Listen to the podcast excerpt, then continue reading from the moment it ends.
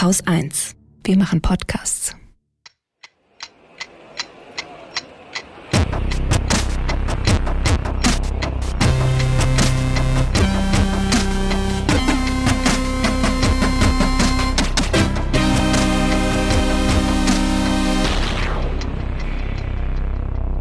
Willkommen zur Wochendämmerung vom 9. Juni 2022 mit Staudamm und Völkerrecht, der Ukraine, Polen und Demokratie, Bulgarien, Serbien und Munition, Peter Altmaier, der EU und Asyl, Klimapanik, Äthiopien und Hunger, Shamjaf zu Brasilien, Börsenticker und Katrin, Taubenfüttern, einer guten Nachricht, einem Limerick der Woche und Holger Klein. Ich wollte im Duktus bleiben, Entschuldigung. Ja, dadurch hast du es ein bisschen kaputt gemacht, aber ich, trotzdem hast du wahrscheinlich in Wahrheit doppelt so viele Themen oder so. Ne? Scheint mir. Scheint mir. Ja, äh, du hast wahrscheinlich ungefähr das gleiche Ukraine-Thema wie ich mitgebracht, habe Den ich den Dammbruch. Eindruck. Ja, den doppelten Dammbruch äh, auf eine Art. Sehr schön. Ein Wendepunkt in den Kriegen des 21. Jahrhunderts, schreibt äh, Franck Gallon von der Stiftung für strategische Forschung in Le Monde. Ja, es ist krass. Also es ist auf jeden Fall ein, ein Überschreiten einer Grenze, das ja schon seit Oktober oder so immer mal wieder im Raum stand. Also gedroht hat die russische Seite ja schon länger damit. weil- Und es, sie hatten ja auch ähm, diesen äh, Karkowka-Damm äh, vermint. Mhm. Und deswegen hatten ja auch, wie gesagt, letzten Herbst schon viele Angst, was passieren würde, wenn Russland diesen Damm in die Luft jagt. Äh, insbesondere auch wegen des Kernkraftwerkes. Ähm, jetzt ist diese Woche dieser Damm die neuesten Erkenntnisse sind wahrscheinlich wirklich explodiert. Also es gab, es gibt Hinweise. Skandinavische Wissenschaftler haben herausgefunden, ähm, dass in Rumänien seismische Aktivitäten angekommen sind, die darauf hinweisen, dass es wirklich eine Explosion gab. Mhm. Das war ja auch äh, viele Tage jetzt irgendwie unklar. Und ähm, insofern fragt man sich jetzt natürlich, wer war's? Ähm, Das war ganz eindeutig, waren das pro-ukrainische Freischärler, die mit einer gecharterten Yacht von Greifswald aus dahin gefahren und das in die Luft gesprengt. Ja, wahrscheinlich. Nein, also es ist natürlich, ähm, in den Medien wird immer so, beide beschuldigen sich gegenseitig, man kann es nicht wissen. Wenn ich mir so anschaue, was Leute, die sich mit der Materie auskennen, äh, Sönke Neitzel zum Beispiel habe ich äh, dazu gestern gesehen beim ZDF, der ist natürlich ähm, Militärhistoriker und kennt sich mit der Geschichte eben aus, aber er sagte auch, äh, und viele andere auch, das Wahrscheinlichste ist, dass Russland das war, weil sie haben diese äh, Gegend besetzt, sie haben diese Minen dort platziert, sie hatten das Ganze unter ihrer Kontrolle. Und vor allem das Hauptargument ist, das, was da gerade passiert an, an Katastrophe für die Region Cherson, und wir sprechen hier von Hunderttausenden Menschen, die ohne Wasser sind, ist eine dermaßen humanitäre Katastrophe für die Ukraine, das anzunehmen, dass die Ukraine das selber ihrer eigenen Bevölkerung antun könnte, in meinen Augen schon eine große, große Dummheit ist. Das ist, das ist, ich meine, das ist, also, das sieht aus wie eine Ente, es watschelt wie eine Ente, es quakt wie eine Ente, dann wird es wahrscheinlich eine Ente sein, oder? Ja, ich meine, die also Russen der halten das Neite- besetzt, die, die Russen, die Russen haben das Ding vermint, die Russen haben das Ding kontrolliert. äh, Ja, ich meine, der Neitze sagt auch, das, was wir Beweise nennen würden, das werden wahrscheinlich dann MilitärhistorikerInnen in der Zukunft irgendwann mal ne, bekommen. Das werden wir jetzt erstmal nicht zu sehen bekommen. Also insofern ist es nicht ganz falsch, dass man es nicht wirklich weiß. Wir haben keine Beweise. Aber wenn man eins und eins und dann nochmal zwei zusammenzählen kann und weiß, dass es vier, ähm, schafft man es auch, hier eins und eins zusammenzuzählen. Und ja, also es ist absolut undenkbar in meinen Augen, dass die Ukraine ihrer eigenen Bevölkerung zusätzlich zu diesem Krieg, den sie ja schon erleiden muss, auch noch so etwas antun würde, vor allem weil sie gar nicht genug davon hätte für Ja, ihre sogenannte das- Offensive. Das Gegenargument gilt natürlich ähnlich. Ne? Die Russen haben da ja auch überhaupt nichts von. Das ist ja für Russland völlig irrational. Ja, Das unterschlägt aber, dass alles, was die Russen tun, völlig irrational ist. Also Da fand ich den Christian Mölling ganz gut. Äh, der war diese Woche, äh, ich habe diese Woche mal wieder Lanz geguckt, weil äh, die ersten Minuten der Sendung von Dienstag und Mittwoch ging es immer um Ukraine äh, und um den Dammbruch eben dort. Und er meinte, na ja, also für Russland hätte es einen strategischen Vorteil gegeben, wenn ein Teil des Dammes so gesprengt worden wäre, dass dadurch der Fluss Dnipro ähm, breiter wird, sodass mhm sozusagen die Überquerung des Flusses für die Ukraine im Rahmen dieser jetzt ja doch begonnenen, also jetzt ist sie wirklich da, die äh, sogenannte Frühjahrsoffensive, die lange erwartete, ähm, die ist jetzt da, ja. Also okay. das. Also ich habe beides gehört. Sie ist da, sie ist nicht da. nee, nee, also da können wir, glaube ich, jetzt ein Häkchen dran machen nach vielen Wochen der Spekulation. Die ist jetzt da, äh, sie findet statt. Ähm, und das war vor allem eben auch am Wochenende brodelte es so. Ne? Also da hat man schon erste vermehrte Angriffe gesehen und da ja, hieß, hat man eigentlich schon erahnen können, okay, das geht jetzt hier los. Das heißt, es steht auch noch im Zusammenhang mit dieser beginnenden Offensive, dass plötzlich, oh komisch, dieser Damm gebrochen ist. Naja, und wenn dann der Fluss breiter ist, weil es ist sehr entscheidend für die Ukraine, der Fluss ist quasi ein Teil der Front. Und über den Fluss drüber zu kommen, ist für die Ukraine sehr entscheidend, um erfolgreiche Offensiven machen zu können, an dieser Linie sozusagen. Das heißt, je breiter der Fluss ist, desto schwerer haben sie es. Und insofern von russischer Seite aus gesehen, den Fluss breiter zu machen, indem man ein bisschen was ablässt quasi aus diesem Stausee, der ja riesengroß ist. Also die, die Größe des ganzen Dings ist ja so groß. Ich, beim, beim Ukraine-Cast haben sie es beschrieben, dass wenn du da dran stehst, denkst du, du bist am Meer. Ja, also ja. du siehst die andere Seite nicht. Hm. So. Oder wie es bei uns immer so schön heißt, fast so groß wie Saarland. Größer als der Bodensee. Ja, was ist das? Neunmal der Chiemsee? Echt krass, neunmal der Chiemsee. Ja. Wow. Boah. Okay. Also ist schon wirklich riesig so. Ähm, und sie ha haben eventuell versucht, nur einen Teil davon zu sprengen und einen Teil davon ablaufen zu lassen. Und vielleicht ist das schiefgegangen. Das war die These von Mölling. Ähm, auch nur eine These, aber ich finde sie schon mhm. sehr, sehr plausibel. Was du eben gesagt hast, Beweise für, für solche ja, Sachen gut. zu finden, habe ich gerade gerade habe ich mich äh, ähm, ausgetauscht äh, mit einer Kollegin von der Süddeutschen Zeitung, mit Lena Kampf, ähm, auch zum Thema Beweise, in einer ganz anderen Sache. Und ich fand, hm. die hat was was sehr sehr Gutes gesagt. Lass mich raten. Über Medienpodcast, ja ja. ja Rammstein. Äh, Rammstein, genau. Hm. Das Thema Rammstein. Ähm, ich habe auch gesagt, na ja, aber handfeste Beweise haben wir ja nicht. Und sie sagt naja, weißt du, Beweise Beweise sind eine gute Sache, um jemanden vor Gericht zu verurteilen, genau. weil damit kann man, ne, Beweise kann man auf Gesetze anwenden. Aber es gibt halt auch so feste Indizienketten, dass kein anderer Schluss zugelassen werden kann. Ja. So. Das, und das ist äh, äh bei diesem Rammstein-Ding, also ich, es ging darum, ich habe mit ihr über Verdachtsberichterstattung eigentlich ja, geredet, also gar nicht so sehr über Rammstein. Und sie sagte halt, naja, äh, natürlich haben wir keine handfesten Beweise, aber wir haben hunderte von Aussagen, von Nachrichten, von dies, von das, von jenes. Und das geht alles in eine Richtung, selbst wenn du ergebnisoffen rangehst. Und ähnlich kommt mir das bei diesem Staudamm vor. Ja, ja, voll. Klar. Ich habe da noch was Schönes, was Schönes mir, mir, mir eingetragen. Ich habe mich ein bisschen im Kaninchenbau äh, verloren. Mhm. Sehr, sehr viel gelesen. Weil ich hatte eben Franck Galland äh, zitiert, äh, Wendepunkt in den Kriegen des 21. Jahrhunderts. Das ist ein Kriegsverbrechen, was die Russen da gemacht haben. Also das, was die Russen am besten zu können scheinen. Äh, mhm. Wenn es nicht vielleicht sogar das Einzige ist, was sie können. Ich bin ein bisschen sauer. Tu ich auch. Vor allen Dingen bin ich sauer, weil die Russen, die scheinen schon vor dem Überfall auf die Ukraine gewusst zu haben, dass sie früher oder später sowas machen würden, was sie da gemacht haben. Gelesen habe ich, und ich zitiere aus Artikel 56 Absatz 1 aus dem Zusatzprotokoll zu den Genfer Abkommen vom 12. August 1949 über den Schutz der Opfer internationaler bewaffneter Konflikte.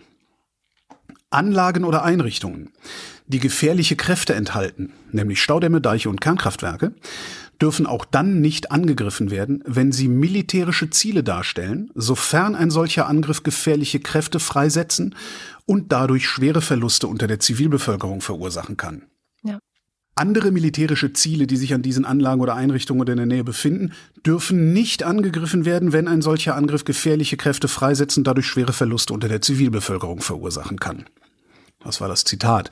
Russland hat das 1989 ratifiziert, damals war es noch die Sowjetunion. Ist, das ist da, 1990 ist es da in Kraft getreten. Es gibt auch Einschränkungen. Das geht nicht, wenn diese Anlagen zur, Achtung, Zitat wieder, regelmäßigen, bedeutenden und unmittelbaren Unterstützung von Kriegshandlungen benutzt werden und wenn ein solcher Angriff das einzig praktisch mögliche Mittel ist, um diese Unterstützung zu beenden. Ja, gut. Es kann also gut sein, ich meine, man will ja wohlwollend sein, es kann gut sein, dass die Russen nicht einfach nur komplett verwahrloste Terroristen sind, sondern dermaßen verzweifelt, militärisch jetzt, dass sie nur noch diesen einen Ausweg gesehen haben. Das glaube ich aber nicht. Die Russen mhm. sind nämlich von diesem Abkommen im Oktober 2019 teilweise zurückgetreten. Mhm. Und zwar interessanterweise von demjenigen Teil, der regelt, inwieweit eine internationale Ermittlungskommission anzuerkennen ist, die dann halt untersucht, inwieweit ein Land die Genfer Abkommen gebrochen hat. Mhm. Der Trick ist, die Russen, die können jetzt jederzeit behaupten, sie würden sich an die Genfer Abkommen halten, haben gleichzeitig aber auch dafür gesorgt, dass nicht mehr wirklich unabhängig über deren Verfehlungen geurteilt werden kann. Hm. Ja? Clever ist sie, die Mafia. Ja. Äh, wer sich das angucken will, das ist sehr, sehr umfangreich. Alleine die Genfer Abkommen, da braucht man mehrere Stunden, um die wirklich zu lesen und wahrscheinlich noch mehr Stunden, um sie wirklich zu verstehen. Ich habe schon für die Ausschnitte ewig gebraucht. Es gibt eine sehr, sehr schöne Datenbank. Ähm, da kann man nachlesen, was die einzelnen Staaten über die Jahre für Anmerkungen, Änderungen und sonst was an den äh, Genfer Abkommen erklärt haben. Den Link gibt's in den Shownotes. Interessant ist, die Bundesrepublik Deutschland hat zumindest das, was ich gefunden habe, äh, ich gebe zu, ich habe nur flüchtig drüber gelesen, das waren alles Änderungen, die sie dem hinzugefügt haben, die letztendlich die Situation verbessern und mehr Klarheit schaffen. Verstehe. Ist ganz interessant, der Unterschied zwischen einer äh, Diktatur und einer liberalen Demokratie. Ja, es verstehen zwar viele Leute nicht, aber es Natürlich ist so. Nicht. Ja. Einen Link-Tipp habe ich noch, und zwar zum Thema, wie kann man denn jetzt helfen? Weil, also ich sagte ja gerade, es ist eine humanitäre Katastrophe gerade im Gange in der Ukraine, in der Region Cherson. Und der Timothy Snyder, das ist dieser Professor, der immer so interessante Vorträge hält über die Geschichte der Ukraine zum Beispiel, der hat auf seinem Newsletter von heute eine Liste zusammengestellt mit ja, im Großen und Ganzen eigentlich Paper-Adressen, wo man Geld hinschicken kann, um wirklich direkt okay. vor Ort zu helfen und zu unterstützen. Die verlinke ich in den Show Notes. Humanitäre Katastrophe ist ein ganz gutes Stichwort. Äthiopien. Äthiopien hatte in den letzten Jahren Dürre, Bürgerkrieg, Ökonomie ist eh im Eimer. Das heißt, da wo die Ökonomie im Eimer ist, sind die Lebensmittel umso unbezahlbarer. Die Welthungerhilfe sagt, in Äthiopien leidet ein Sechstel der Bevölkerung an Hunger. Da mag man jetzt denken, ach, das geht ja noch. Was man sich dabei nicht immer klar macht, Äthiopien ist das zweitgrößte Land Afrikas, also was die Bevölkerung angeht. Da leben 115 Millionen Menschen und ein Sechstel der Bevölkerung sind über 20 Millionen Menschen in Äthiopien, die Hunger leiden. Mehr Menschen leben nur in Nigeria übrigens, da sind es dann 230 Millionen. Äthiopien ist weltweit der größte Empfänger von Hilfen der United States Agency for International Development also Behörde für Entwicklungshilfe. Heutzutage heißt sowas Entwicklungszusammenarbeit, ist aber im Grunde dasselbe. Ähm, da wird dann im Wesentlichen Getreide äh, hingeschifft, beziehungsweise Mehl wird da hingeliefert. Also tatsächlich säckeweise Mehl. Mhm. Und ich habe ja gesagt, ist. Stimmt nicht. Äthiopien war weltweit der größte Empfänger von Hilfen der United States Agency for International Development. Die haben die Hilfe nämlich ausgesetzt. Und zwar haben sie herausgefunden, dass äthiopische Behörden, sowohl regionale als auch nationale Behörden, äh, die Hilfen teilweise abgezweigt haben an das Militär gegeben haben. Das heißt, die Soldaten sind gut genährt, damit sie da auch weiter Schaden anrichten können. Mhm. Teilweise haben sie das Zeug auch einfach an Mühlen weitergegeben, die das dann als ihr eigenes Produkt auf dem Markt verkauft haben. Puh. Ne? Schön. Tolle Welt. Die äthiopische Regierung selbst will damit nichts zu tun gehabt haben. Ähm, die haben gesagt, sie wollen zusammen mit USAID an der Aufklärung arbeiten. Mhm. Ich bin ja, gespannt, wie lange das dauert. Meine Güte. Ja. Äh, wir bleiben im Ausland, äh, schauen nach Bulgarien. Bulgarien hat nämlich eine neue Regierung. Juhu. Ähm, ist es gut oder ist es schlecht? Diesmal ist es gut. Wir haben hier, mhm. glaube ich, vor zwei Jahren oder so schon mal über äh, Bulgarien gesprochen. Da gab es große Proteste. Äh, politisch hat es sehr gebrodelt. Ähm, tausende Leute waren auf der Straße, weil Korruption. Also das war eigentlich so die Hauptkritik an der damaligen bulgarischen Regierung. Korruption ganz schlimm, war auch berechtigt. Also hatten wir ja damals auch äh, kurz erzählt. Und jetzt gab es äh, vor kurzem schon die fünfte Parlamentswahl seit diesen Protesten oder seit zwei Jahren. Äh, herausgekommen ist. Das sind ja israelische Verhältnisse. Ja, auf, auch noch auf eine andere Art, komme ich gleich zu. Herausgekommen ist ein sogenanntes pro-westliches Bündnis. Äh, und zwar setzt sich das wiederum zusammen aus zwei Parteikoalitionen. Ähm, das eine äh, ist eine liberal- und proeuropäische Koalition, also die wiederum sich auch zusammensetzt aus zwei Parteien. Und das andere ist so eine Art konservativ Mitte rechts, aber auch proeuropäische Koalition. Und die wechseln sich jetzt äh, auch ab, was äh, den Posten des Ministerpräsidenten angeht. Ähm, das haben sie verabredet. Das ist nämlich auch wieder so ein bisschen wie in Israel äh, in der Regierung vor jetzt dieser ganz, ganz Rechten. Da gab es ja eine Regierung, die auch zusammengesetzt war, unter anderem äh, mit einer arabischen Partei. Und weil die so unterschiedlich waren, diese Parteien, haben sie gesagt, okay, wir wechseln uns ab mit, ähm, wer ist ja eigentlich Ministerpräsident. Mhm. Und das machen die jetzt auch. Also neun Monate lang ist es jetzt Nikolai Denkov von der einen Partei, von der liberal-proeuropäischen Partei. Und danach soll es die Ex-EU-Kommissarin Maria Gabriel werden von der konservativen Mitte-Rechts-Partei Bündnis, muss man ja sagen. Mhm. Ich ähm, finde ja proeuropäische Rechte klingt immer so Interessant, nach ja. Leuten, die die EU sowieso nur als Geldautomat betrachten. Nee, nee, ich glaube, so ist es nicht, weil es gibt okay. nämlich auch noch äh, sehr, sehr viele Putin-Freunde in Bulgarien. Das ist eines der Probleme auch, ähm, die wir bisher so vor allem seit äh, des Krieges, seit dem 24. Februar 2022 mit Bulgarien hatten. Die gehörten immer so ein bisschen zu denen, so ein bisschen wie Ungarn, die nicht mitgemacht haben, die, die äh, sich rausgehalten haben und so weiter oder manchmal gar blockiert.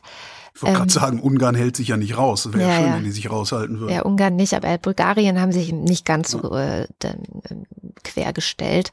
Trotzdem, äh, es bleibt ein pro-russischer Präsident an der Macht. Das wird noch spannend. Also da wird es auf jeden Fall äh, Reibung geben. Und auch sonst ähm, könnte es Reibung geben, weil die beiden Parteibündnisse in der Wahl noch ihren WählerInnen gesagt haben, wir werden auf gar keinen Fall miteinander koalieren. Die haben das komplett ausgeschlossen, haben sich gegenseitig auch äh, Korruption vorgeworfen und so weiter. Also äh, deswegen wird das jetzt von vielen als Verrat empfunden, dass die das jetzt zusammen machen, obwohl sie ja das Gegenteil äh, versprochen hatten. Und deswegen ist es so ein bisschen wie in Israel auch. Man weiß nicht, wie lange es hält. Also sie selber geben sich jetzt erstmal 18 Monate, ne, zweimal neun Monate, zweimal jeweils der Ministerpräsident oder Minister, Ministerpräsidentin von der einen, dann wieder von der anderen Koalition. Mhm. Aber ob das überhaupt so lange hält, das wird auch schon von einigen so, naja, skeptisch gesehen und ähm, mal sehen. Also man kann hoffen, dass es so lange hält, weil wie gesagt, die haben auch viel vor. Die wollen, eigentlich will Bulgarien gern in den Schengen-Raum. Dafür müssen sie sich um Grenzkontrollen kümmern. Dann wollen sie eigentlich auch noch in den Euro-Raum. Dafür müssten sie sich aber äh, wirtschaftlich natürlich und was auch Korruption und so weiter äh, angeht, total neu aufstellen. Eine Justizreform brauchen sie auch. Also es ist viel zu tun. Mal sehen. Ich drücke die Daumen, dass sie es schaffen. Und dieses äh, ähm, Koalieren, also äh, Koalieren trotz gegenteiliger Aussagen, ja. ist ja vielleicht auch eine ganz gute Blaupause für die CDU im Umgang mit der AfD hier bei uns. Müssen wir mal abwarten, was die nächsten Jahre passiert, ne? Ja, CDU. Soll ich aufhören rumzuunken? Nö, du. Äh, Nö. CDU, ich, mein CDU-Hass. Immer, immer feste immer, drauf. ja, okay, das hat ja bei dir schon als Schülerin angefangen. Das, äh, das, ist, das kriegt man nicht mehr rauserzogen. Das stimmt, aber das liegt vor allem daran, dass ich als Schülerin von CDU-Leuten als äh, Kinderschänderin beschimpft wurde. Was? Naja, das ist dieser alte Meer von den Pädophilen bei den Grünen. Oh Gott. Ja, das sagt man dann einer 18-Jährigen. Immer ein bisschen denkfaul, aber die Fresse ganz weit auf. Ja. Äh, Balkan habe ich auch was mitgebracht. Serbien. Serbien steht ja doch recht fest an der Seite der Russen. Ja, ne?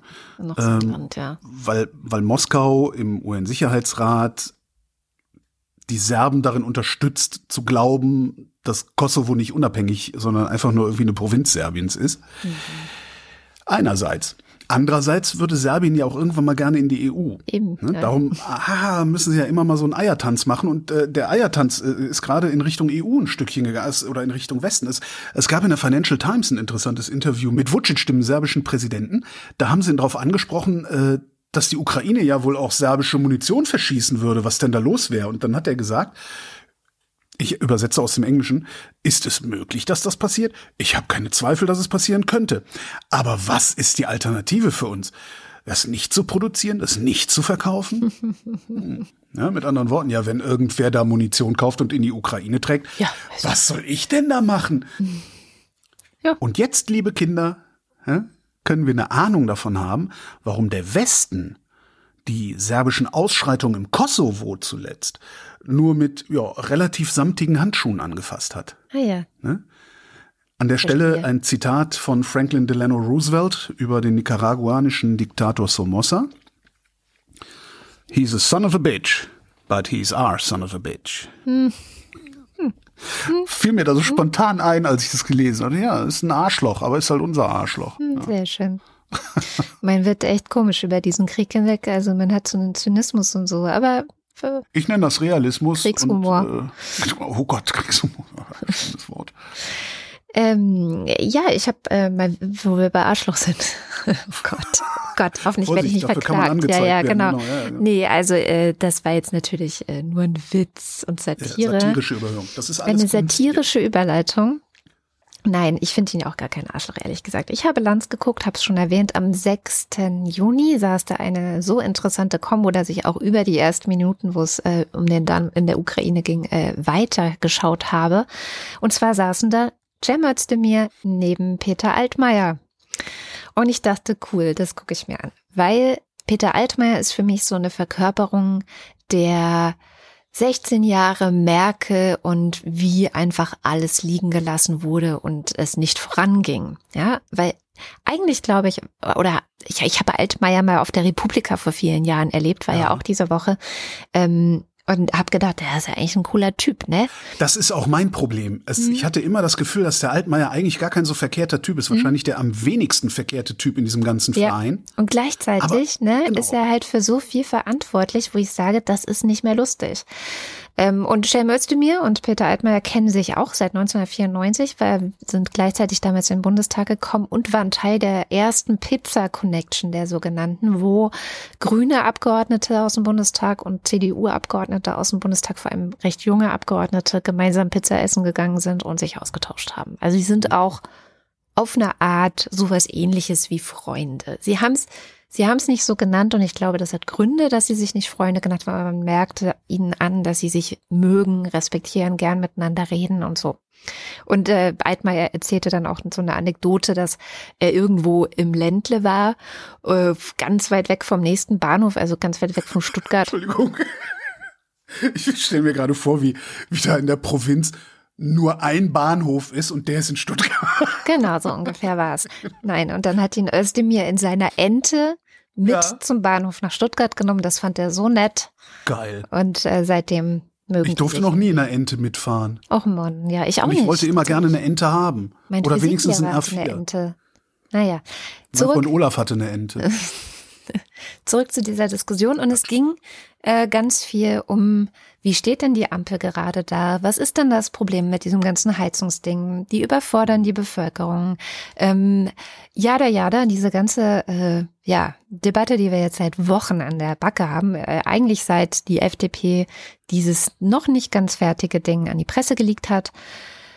Und sehr, sehr schön fand ich dann, ähm, wie Altmaier im Grunde die jetzige Ampelregierung in Schutz genommen hat. Deswegen habe ich das mal mitgebracht. Das eine ist doch, äh, dass die Regierung ein Gesetz umsetzen muss, das die Große Koalition gemacht hat. Mhm. Das geltende Klimaschutzgesetz mit den Reduktionszielen ist äh, im Frühjahr 2021 vom Bundestag beschlossen worden, nach einem Urteil aus Karlsruhe übrigens. Dann äh, die Grünen verschärft. haben dagegen gestimmt, weil sie sagen, es ist nicht streng genug, geht nicht schnell genug. Nach der mhm. Wahl in der Ampel haben sie es akzeptiert. Das sind unsere alten Klimaziele und die müsste jede Regierung umsetzen. Wir können aus meiner Sicht äh, gar nicht klar genug sagen, dass die mhm. Klimakleber gegen Gesetze verstoßen und das geahndet werden muss. Aber dann können wir doch nicht sagen, wenn wir als Politiker ein Gesetz umsetzen müssen, interessiert es uns nicht. Die zweite Frage. Das ist super und das ist das, was die Leute, was die Leute auf die Palme bringt. Ich mache immer den Discounter-Test. Mhm. Hab jetzt mehr Zeit zum Einkaufen gehen? Und wenn mich dann Leute erkennen, sprechen sie mich an egal wo das ist, sondern äh, die Leute haben Angst um ihre Besitzstände, um ihre Lebensleistung. Äh, und ähm, ich weiß sehr wohl, dass in dem Gesetz viele Regelungen, was Zuschüsse angeht und auch Ausnahmen angeht, drin mhm. sind.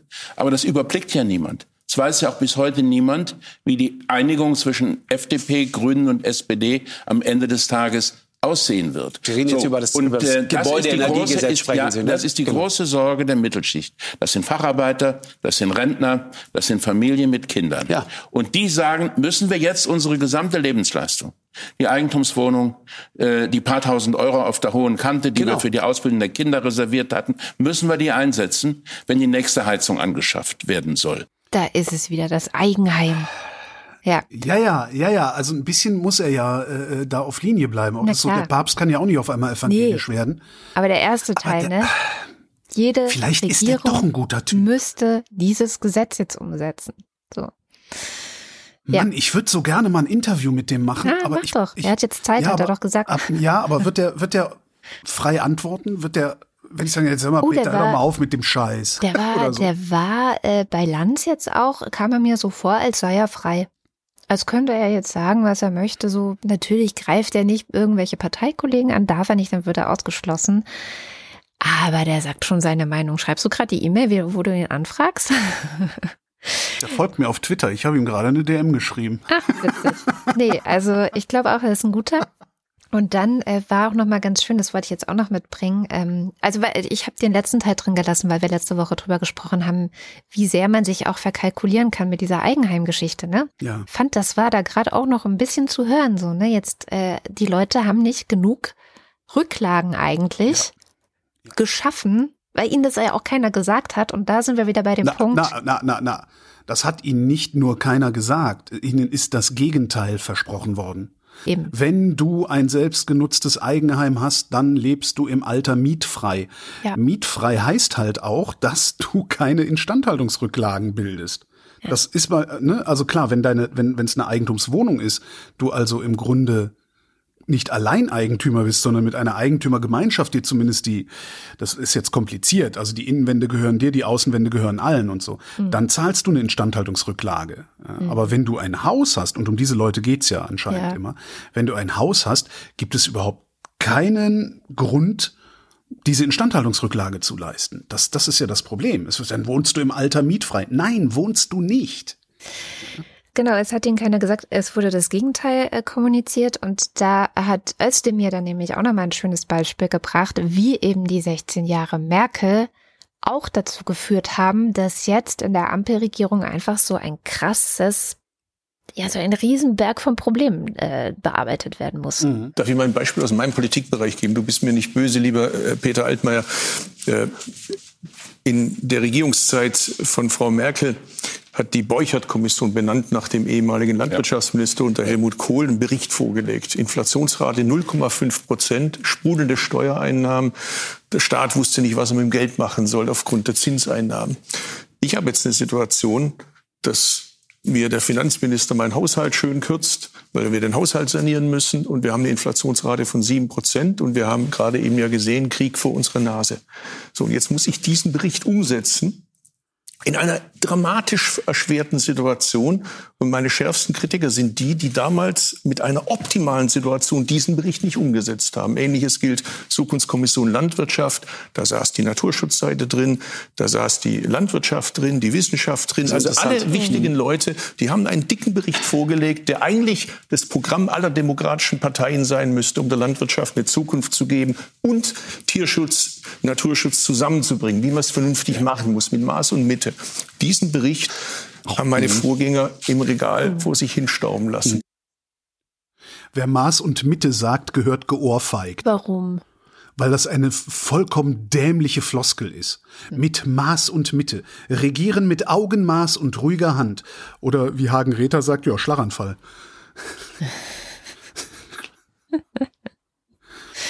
Entschuldigung. Ja, aber es war aber, noch mal ein ja. schönes Beispiel. Ne? Also ja, ja. da gab es halt eine Kommission, die hat einen Bericht vorgelegt und was wurde gemacht? Nichts. Einfach nichts.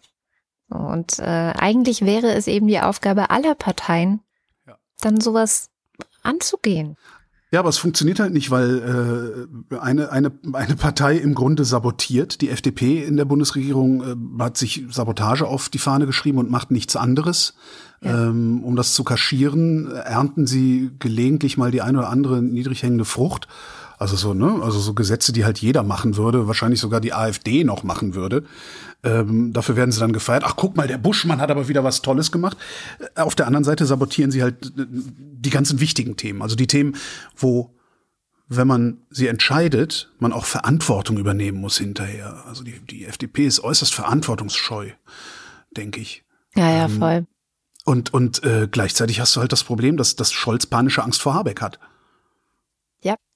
Da bin ich mittlerweile, bin ich ja fest von überzeugt, dass das dass der, dass er die FDP sabotieren lässt, damit Habeck, damit Habeck ihm bei der nächsten Wahl nicht gefährlich werden kann. Ja, damit er ruhig gestellt ist so ein bisschen oder was hat, wo er sich die ganze Zeit, wo die ganze Energie hingeht letztendlich, ne? Ja, genau. Ja. So sieht mir das aus. Ja, ja das hatte ich auch schon den Verdacht. Das ist interessant. Naja, und dann saß bei dieser ähm, Bilanzrunde noch eine Journalistin, Julia Löhr von der FAZ, die hat die meiste Zeit eigentlich ganz gute Sachen gesagt, die so Politikteil zuständig. Mhm. Äh, aber ein Wort hat sie damit reingebracht, wo ich gedacht, das ist doch schade, dass du jetzt so ein Wort hier benutzt. Ne, das war das Wort Klimapanik. Ähm, was ja immer denjenigen vorgeworfen wird, die sich jetzt darum kümmern wollen, dass wir vielleicht doch noch das Schlimmste verhindern. So, einer der Lieblingsbegriffe des rechten Randes ist das. Ja, fand ich echt äh, äh, absurd. Und dann dachte ich so, also vor allem auch angesichts, es gab diese Woche nämlich auch eine Nachricht, wo ich tatsächlich Klimapanik bekomme. Ähm, da hatte Lars Fischer bei Spektrum darüber geschrieben, dass es so aussieht, als ob das arktische Sommermeereis überhaupt nicht mehr zu retten ist. Mhm. Also sieht nicht nur so aus, sondern äh, ist sehr, sehr wahrscheinlich. Und, und zwar schon in den 2030er Jahren völlig verschwinden könnte, was zehn Jahre früher ist, als alle Klimamodelle mhm. bisher prognostiziert hatten. Was wieder so ein Beweis dafür ist, dass die Klimaforschung vorsichtige Prognosen ja. angestellt hat. Im Zweifel sollten wir davon ausgehen, dass es schlimmer wird. Das ist ja immer wieder schon so gewesen, auch von IPCC-Bericht zu IPCC-Bericht, dass wir gemerkt haben, ups, es geht noch schneller, als wir dachten. Und ja. hier wieder so ein Beispiel. Ja. Und das ist einer der Kipppunkte. Also wenn das Ding weg ist, ähm, dann wird sich wahrscheinlich auch die Erwärmung wieder erhöhen, weil äh, das Sommereis reflektiert die Sonne und äh, ne, das wird es dann nicht mehr tun, dann wird es absorbiert und und so weiter und so fort. Also und jetzt kriegen wir noch ein paar Jahre El Nino dabei und ja. dann werden die ganzen Schwubbler wieder sagen, na ja, aber wenn El Nino weg ist, dann kommt das Eis ja wieder, weil die nämlich alle viel zu dämlich sind zu kapieren, dass, das nicht dass es viel länger dauert, Eis aufzubauen, als es abzubauen. Ja, das kommt nicht wieder. Also nicht so, nicht die nächsten, weiß ich nicht, kann, äh, habe ich jetzt nicht gelesen, aber äh, nicht die nächsten hunderte Jahre. Ja, ja solange Heinz Marianne Achtzahl Blauhaken lebt, mit Sicherheit nicht. Nee. Ich bleibe im Osten, in Polen. Ähm, da gibt's ja nicht nur Klerikalfaschisten, also die regieren zwar gerade, aber es gibt halt auch eine Gegenbewegung, und zwar eine Zivilgesellschaft. Und die ist letzten Sonntag in Warschau auf die Straße gegangen. Da ja. soll bis zu eine halbe Million Menschen unterwegs ja, gewesen sein. Hab ich auch gefreut. Donald Tusk, äh, ehemaliger Regierungschef, im Moment Oppositionsführer, hatte dazu aufgerufen. Ähm, andere Oppositionsparteien haben sich angeschlossen und äh, Auslöser der Proteste Lex Tusk. Also das hatten wir hier besprochen, ich glaube vor, mhm. vor zwei Wochen. Nee, letzte ähm, Woche auch. Äh, letzte und Woche vor sogar. zwei Wochen. Ja, stimmt. Genau. Letzte Woche war es also nur ein diese, Nachtrag. Genau, dieses Gesetz über die Untersuchungskommission äh, äh, zur russischen Einflussnahme im Land, äh, mit dem sie äh, schlimmstenfalls dafür sorgen können, dass äh, jegliche Opposition, die irgendwie unter Tusk, mit Tusk oder eben selbst Tusk direkt ähm, gearbeitet hat in den letzten Jahren, dass die für zehn Jahre von jeglicher politischen Arbeit ausgeschlossen werden können. Im Herbst wählt Polen ein neues Parlament, darf man nie vergessen dabei. Ähm, und ich finde, dass 500.000 äh, Leute auf der Straße und Parlamentswahlen im Herbst, ich finde das ein sehr, sehr gutes Zeichen. Gleichzeitig hat der EuGH, der Europäische Gerichtshof, am Montag geurteilt, Polens Justizreform, das ist das andere Ding, mhm. verstößt gegen EU-Recht. Da geht es um die Art und Weise, wie Richter eingesetzt und entlassen werden können, die sogenannte Disziplinarkammer. Die hatten wir schon häufiger in der Sendung, ist ungefähr ein Jahr her. Ähm, bisher hatte da nur die EU-Kommission versucht, Polen äh, an die rechtsstaatliche Kandare zu nehmen ähm, und haben 35 Milliarden Euro aus dem Corona-Fonds zurückgehalten. Das konnten sie jetzt aber nicht mehr, darum haben sie auch geklagt, hatte ich damals auch erzählt, dass das der nächste Schritt ist. Und ähm, das höchste richterliche Urteil lautet, die polnische Regierung erzählt Scheiße, wenn sie behauptet, sie würde den Abbau des Rechtsstaats im Land zurückdrehen. Ja. So, Irgendwer, irgendwer hatte kommentiert, die, die Polen bewegt sich nur, wenn es ihnen an den Geldbeutel geht. Ja. ja. ja. Das waren die kurzen Neuigkeiten aus Polen. Aber ja. 500.000 Leute, Himmel. Das ist richtig gut. Das, ja. Da habe ich mich auch super gefreut, als ich das gesehen habe, ja. Also das fand ich wirklich beeindruckend, ja. Kommen wir äh, zu Sham Jaff. Mit ihr schauen wir diese Woche nach Brasilien. Ich schaue ja momentan ganz gerne nach Brasilien, seit äh, der neue Präsident Lula an der Macht ist, ähm, der sich ja vor allem auch um sowas wie der Amazonas und äh, die um indigene Russland. Bevölkerung. Ja, na ja. Gut, da können na, wir ja mal. Ich, ich finde das haarsträubend, was dieser Mann von sich gibt. Aber okay, ja, also wir bleiben im Inland. Doch ein Satz dazu. Also du findest es haarsträubend. Ja. Ich finde tatsächlich, ich bin in so einer abwartenden Haltung, weil diese BRICS-Staaten, also Brasilien, Indien, China, äh, was ist das S? Was? Ach so. Brasilien, Russland, Indien, äh, BRICS, Brasilien, Russland, Indien, China, Südafrika. Südafrika, genau. Ähm, Russland habe ich jetzt unterschlagen. Ähm, aber dass die äh, sozusagen eine Rolle spielen könnten irgendwann mal bei einem möglichen Ende verhandeln ja. und so weiter. Das will ich nicht ganz wegschieben und ich finde, dass dann so jemand wie Lula vielleicht wirklich in der Position oder ein guter sein könnte für Verhandlungen oder sowas. Deswegen will ich ihn gar nicht so verurteilen. Also egal, zurück zu ähm, äh, Amazonas und Indigene, weil also da können wir ganz klipp und klar sagen, im Land wirkt er auf eine positive Art und Weise. Ja, ja ähm, wenn man die Weltpolitik weglässt. Und äh, diese Woche gab es eine schöne Nachricht, nämlich dass äh, in, im Amazonasgebiet eine neue Feuerbrigade äh, existiert, die ja nur aus Frauen besteht, und zwar indigenen Frauen. Und warum das eine echt coole Nachricht ist, äh, das erzählt uns die Scham.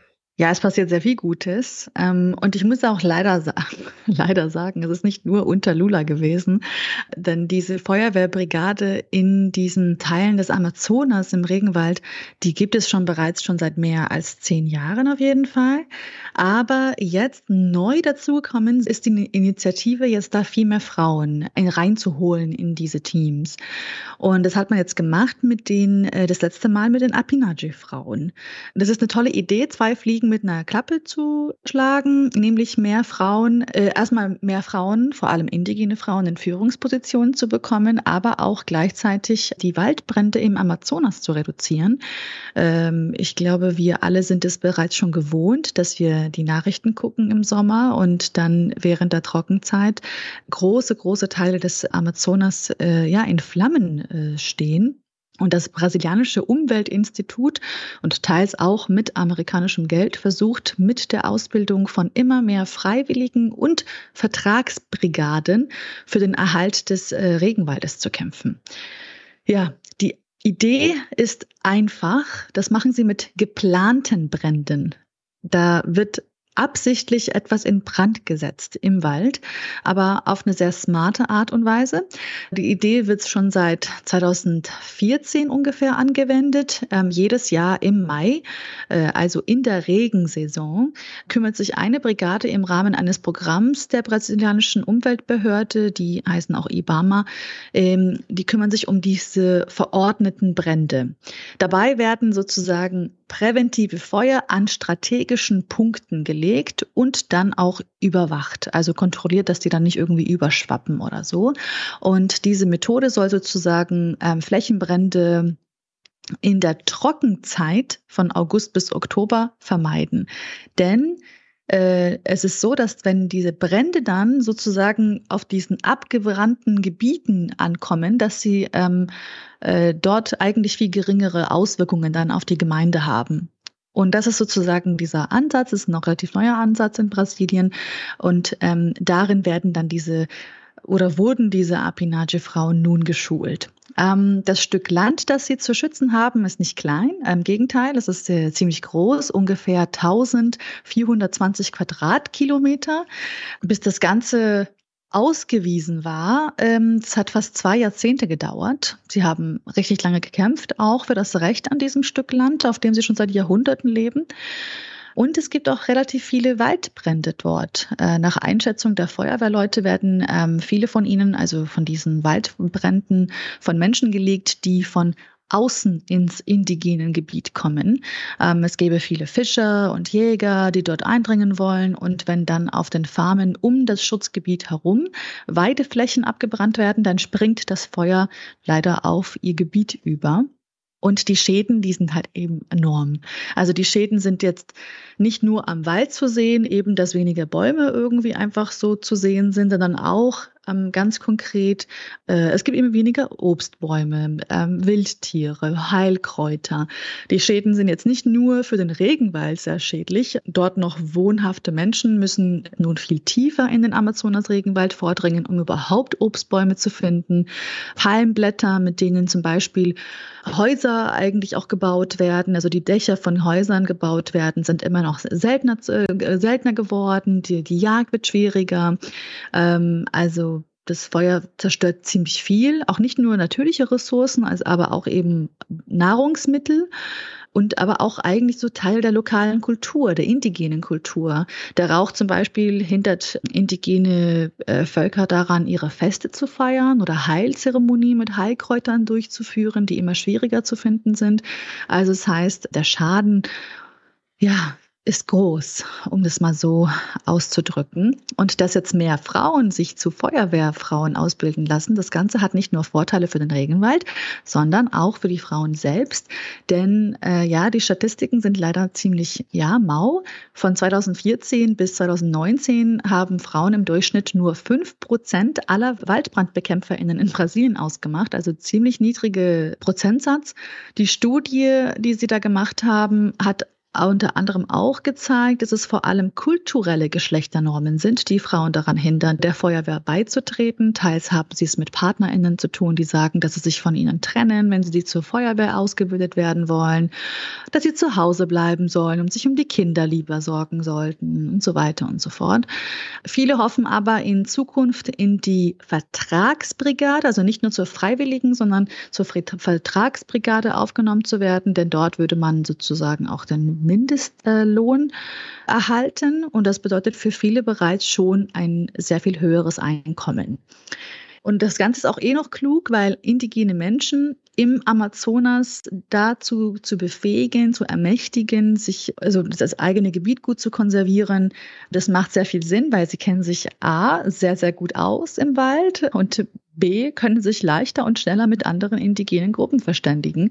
Vorher hat man noch, und das habe ich letztens erst gelesen, hat man noch ähm, ja viele ÜbersetzerInnen noch gebraucht, um eben ja den äh, indigenen Völkern auch einfach Portugiesisch beizubringen. Ähm, von daher Win-Win, würde ich sagen. Ich würde sagen Win-Win-Win-Win-Win. ja, aber also ich meine, ihr, ihr, jetzt macht ihr, freut euch hier so, aber weißt du, was das bedeutet? Nein, was bedeutet Für uns Jungs? Das? Die Frauen nehmen uns jetzt auch noch die Feuerwehrautos oh, weg. Es tut mir leid. Nein. Kommen wir zu etwas völlig anderem. Asyl. Mhm. Hm? Im vergangenen Jahr also 2022, ähm, sind in der EU, also in den 27 Staaten, 881.200 Erstanträge auf Asyl gestellt worden. Das ist viel. Ähm, 2021, gut, 2021 war halt auch äh, das Reisen nicht ganz so einfach, ähm, waren es 64 Prozent weniger. Äh, jedem zweiten Antrag ungefähr, knapp so, äh, wird stattgegeben. Und das scheint ein Problem zu sein, dass 881.200 Menschen nach Europa kommen wollen. Äh, denn am Donnerstag haben die InnenministerInnen von der, der EU-Staaten eine Asylreform beschlossen. Ähm, wobei ich Reform immer ein bisschen schwierig finde, weil der Begriff Reform unterstellt ja eine Veränderung hin zum Besseren. Und ich habe nicht so das Gefühl, dass das unbedingt besser wird. Vielleicht aber doch. Das Ding soll reduzieren den Zustrom von Menschen ohne Anrecht auf Schutz. Bisher gilt da die Dublin-Verordnung, die sagt, derjenige Staat, in dem ein Schutzsuchender einreist, der ist auch für dessen Asylverfahren zuständig. Hat bisher nur so mittelgut funktioniert, ne? weil die einen sagen, ja, du kriegst, darfst hier Antrag stellen und darfst vielleicht auch was zu essen haben. Die anderen sagen, verpiss dich, du Arsch. Ähm, darum sind viele dann einfach in die besseren Staaten weitergereist, in die menschenfreundlicheren Staaten weitergereist, wie beispielsweise die Bundesrepublik. Neu ist jetzt, wer aus einem als sicher geltenden Land einreisen will, der kommt direkt in eine, Achtung, streng kontrollierte Aufnahmeeinrichtung. Ja? Mhm. Wir bauen jetzt Lager Internierungslager bauen wir jetzt. Die Staaten an den Außengrenzen werden verpflichtet, diese Internierungslager hinzustellen. Wie viele Plätze die Lager pro Land dann haben werden, das soll nach einem Schlüssel verteilt werden, je nachdem, wie viele Leute da äh, dann jeweils so ankommen. Insgesamt sollen äh, in einem ersten Schritt äh, 30.000 Plätze eingerichtet werden. In diesem Ding soll dann innerhalb von zwölf Wochen äh, geprüft werden, ob du überhaupt eine Chance auf Asyl hast. Hast du keine, geht's zurück. Ja. Ja. Der Trick bei dieser Internierung ist, die Menschen in diesen Lagern, selbst wenn es auf EU-Territorium ist, gelten offiziell als nicht in die EU eingereist. Hm?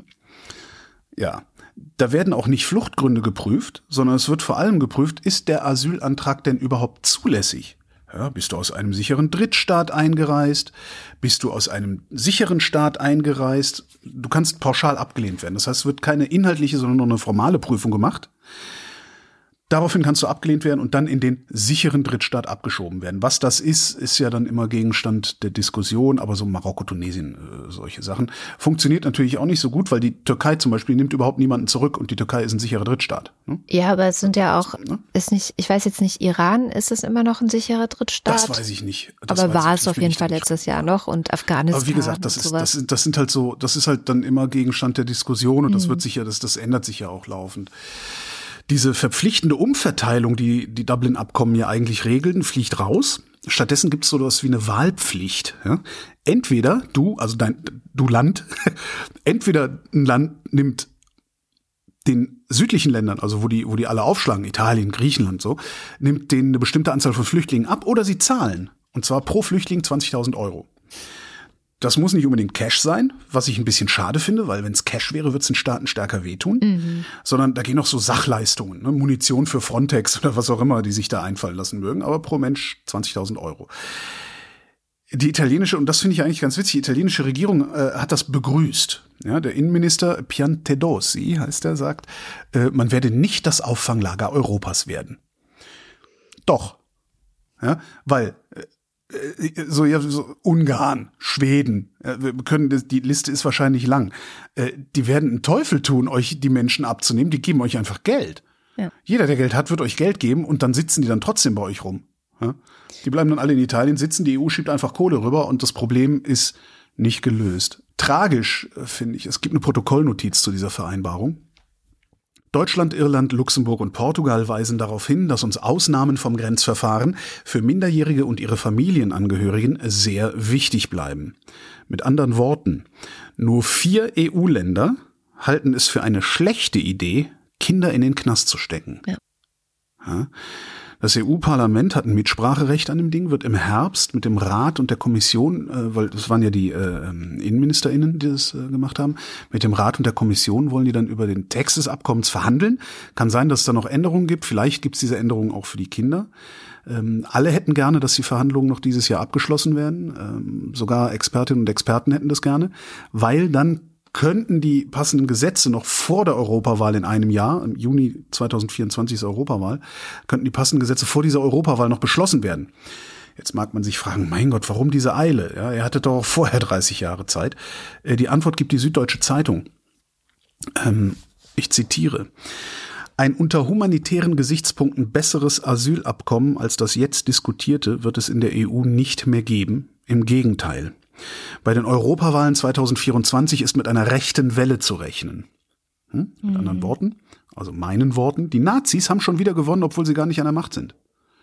Ja. Man kann das Ganze auch andersrum ausdrücken. Mal wieder sind die Liberalen eingeknickt, vermutlich weil sie in der Minderheit sind, weil man darf ja nicht vergessen, solche Phänomene wie zum Beispiel die FDP hier in Deutschland, die gibt's ja auch in anderen Ländern, solche Vereine. Mhm. Man darf einfach nicht vergessen, in der öffentlichen Wahrnehmung gelten solche Phänomene als liberal. Und das sind sie nicht, aber das ist wieder ein anderes Thema, vielleicht für eine andere Sendung. Weil wir hatten ja schon eine Sendung dazu letztendlich mit Matthias Quent, der gesagt hat, es, es gibt Art, einen Unterschied ja. zwischen liberal und libertär. Naja, aber auch die FDP ist auch nicht libertär. Auch das sind sie nicht. Nein. Ja, wenn die libertär wären, dann würden sie noch, dann, wenn die FDP libertär wäre, würde sie dafür sorgen, dass jeder eine Schreinerei aufmachen darf, wenigstens jeder, der eine Gesellenprüfung hinter sich hat. Ja, das Meisterprivileg ist ein starker Hinweis darauf, dass die FDP auch nicht libertär ist. Ja? An bestimmten Stellen will dieser Verein nämlich durchaus einen ex sehr, sehr starken Staat und starke Regulierung. Nämlich überall da, wo es ihren Zahnwelten gut tut. Mhm, wo es Privilegien zu halten gilt. Ja. Das ist nicht libertär. Mhm. Egal, ich sage ja, anderes Thema. Das, das Ding ist halt, wären in den liberalen Demokratien die Liberalen tatsächlich in der Überzahl, dürfte so ein Abkommen nämlich ganz, ganz anders aussehen. Dann würden wir nämlich nicht versuchen, äh, Flüchtlinge und Migranten und was auch immer mit allen noch so fragwürdigen Mitteln abzuschrecken, rauszuschmeißen, zu vertreiben, zu verhindern, sondern wir würden versuchen, diese, was habe ich eben gesagt, ich scrolle kurz hoch, 881.200 Leute hier reinzuholen, so schnell wie möglich auszubilden, äh, zu schulen, was weiß ich, so schnell wie möglich sie zu produktiven Mitgliedern unserer Gesellschaften machen. Und das machen wir nicht. Gleichzeitig reden wir, und da bin ich wieder bei einem meiner Lieblingsthemen, wir reden gleichzeitig über, über Alterung, Fachkräftemangel, Gesundheitsversorgung, Pflegekrise, Rentenversicherung. Das scheinen alles keine Probleme zu sein. Nö. Jedenfalls nicht, wenn du am rechten Rand stehst, wo, genau. die, wo die EU ja einen sehr festen Standpunkt zu haben scheint. Ich, unsere Innenministerin ja, sieht gerade im Vergleich zur restlichen EU aus wie eine Menschenfreundin. Ja. Das, das ist deprimierend. Eine Pointe habe ich nicht mitgebracht.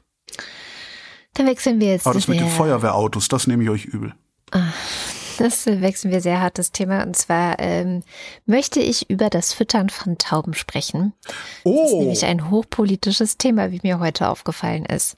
Katrin, lass mich dich kurz unterbrechen. Ja. Ich habe dir ein Lied mitgebracht.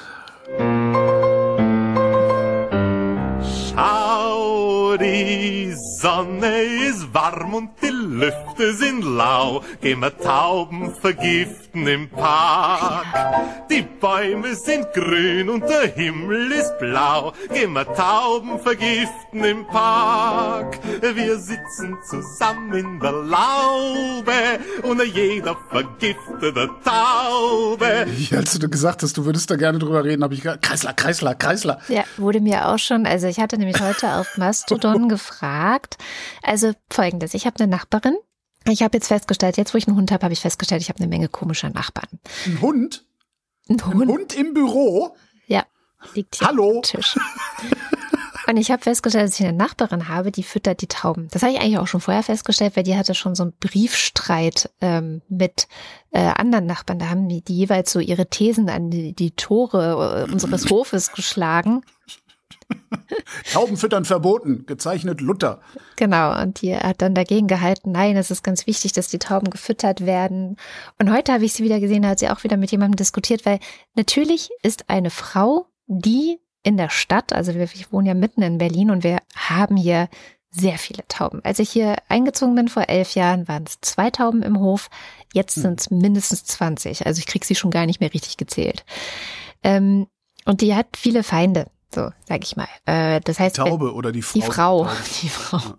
Wenn die da draußen steht und dann da ihre Körner hinwirft, so, dann gucken die Leute schon mal oder quatschen sie an, dass sie das lassen soll oder so. Und heute habe ich sie dann gesehen, wie sie wieder argumentiert hat. Und ihr Argument ist, dass sie sagt, die Tauben sind keine Wildtiere, sondern das sind alles Nachkommen von gezüchteten Tauben, die bei Menschen gelebt haben. Ja, ja und? Deswegen können sie sich nicht so selber versorgen wie andere Vögel, sondern sie sind was? darauf angewiesen, gesundes Futter vom Menschen zu bekommen. Weil das Futter, was sie sich so holen, weil sie nicht nur runtergefallene Pommes oder ein Burger, der irgendwie im Mülleimer gelandet ist oder so, das ist gar nicht gut für die. Die brauchen eigentlich die Körnerfutter. Ich hab, ich bin ja ein offener Mensch, ne, und habe dann so auf Mastodon gefragt, weil ich habe dann auch geguckt, wie ist es denn äh, so unterschiedliche, widersprüchliche äh, Aussagen gefunden. So Tierschutzseiten, die sagen, es ist wichtig, die Tauben zu füttern weil sie sonst verhungern oder eben, ähm, wenn sie schlechtes Essen fressen, dann wird die Kacke nämlich auch, dann kriegen die Durchfall und dann erst ist die Kacke eigentlich ein Problem. Mhm. Ähm, und äh, andere, die sagen, auf keinen Fall Tauben füttern. So, und darüber äh, bin ich dann von anderen Leuten, also es gab sehr viele ähm, Replies auf meine Frage, ja, dass ich gerne mehr dazu wissen würde. Mhm. Ähm, tatsächlich ist das ein Politikum. Und zwar ja. hat äh, aus Tierschutzgründen darf nicht verboten werden, die Tauben zu füttern. Mhm.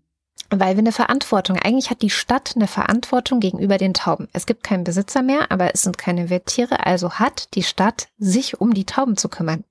Und da gibt es tatsächlich gute Vorschläge, was man machen könnte. Also äh, einer der Vorschläge ist ein Taubenschlag. Das hast du bestimmt schon mal mhm. gehört.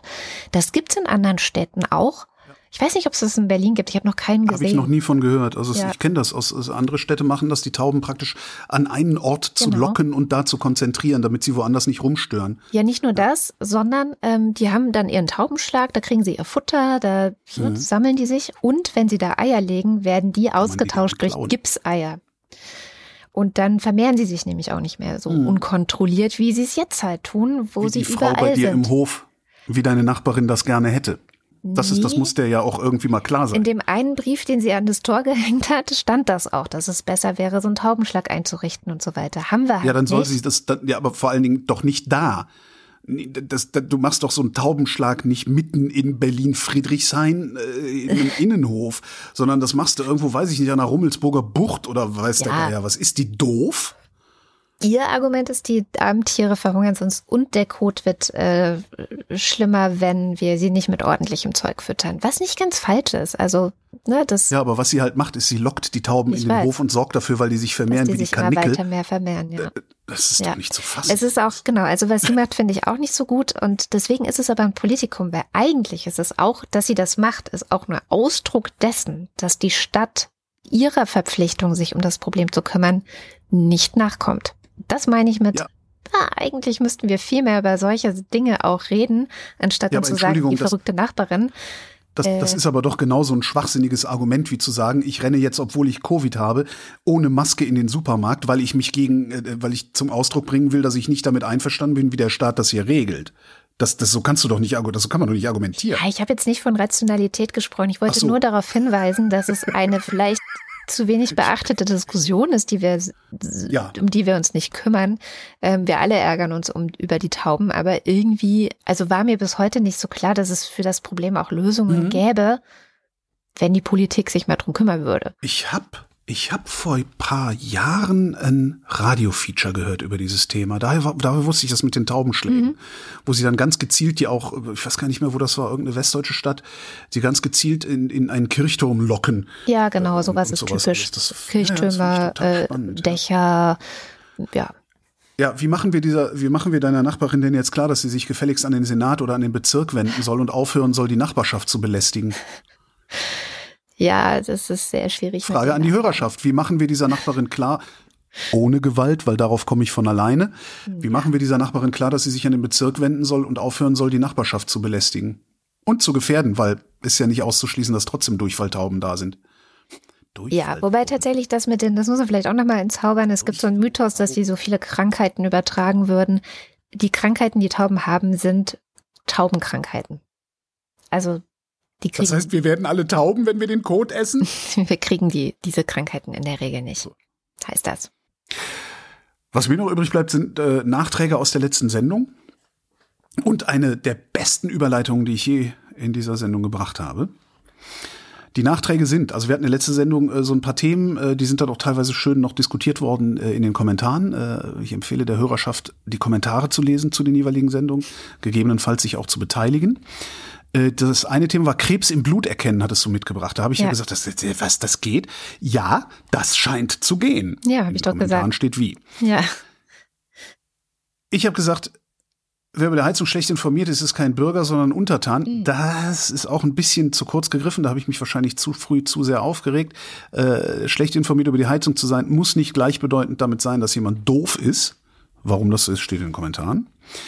Und dann äh, hatten wir einen Limerick vom Sören, wo ich gesagt habe, haha, sehr gut. Er hat äh, ne, darauf hingewiesen, ähm, dass auch in anderen, ne, andere Länder, andere Sitten, äh, bla bla bla, mit Alabama. Und Sören schreibt, äh, die Analyse, was will uns der Dichter sagen, erinnerte mich sehr an meinen Deutschunterricht früher. Im Wesentlichen war Alabama der am wenigsten blöde Reim, der mir eingefallen ist. Was ganz schön ist, das ist nämlich genau dieses, was will der Dichter uns sagen? Ist es, ja, ich weiß nicht, wer das gesagt hat, hat mal gesagt, ja, das müssen Sie den Dichter fragen, Ja. weil nur der weiß das. Ja. Also ansonsten ist alle, alle äh, Analyse geht wahrscheinlich fehl. So. Und damit sind wir beim Limerick der Woche. Ach. Und äh, Ne, ist nicht schlecht, oder? Ist nicht schlecht. Ist eine super Überleitung, dann machen wir oder? den Limerick. Ja, sehr gut. Sehr gut. Das ist, also, ich möchte bitte, gibt es hier Fanfaren, Tusch? Warte mal, ich gucke mal, ob ich in der Jingle-Maschine einen Tusch habe. Tusch, Tusch, Tusch. Tusch habe ich nicht. Aber hier, oh, das ist gut. Das, das geht auch hier. Warte mal. Und damit sind wir beim Limerick der Woche. Genau, letzte Woche ging es um das Thema Eigenheim. Und hier ist, was unser Wochendämmerungspoet Jens Ohrenblicker zu dem Thema gedichtet hat. Wochendämmerungspoesie. Limericks aus dem Papierkorb des Weltgeschehens. Heiß umkämpfter Markt. Don Moretti, geboren auf Sizilien, erwarb in Berlin Immobilien. Der Makler von Staufen wollt ihm nix verkaufen, nun düngt er am Stadtrand die Lilien.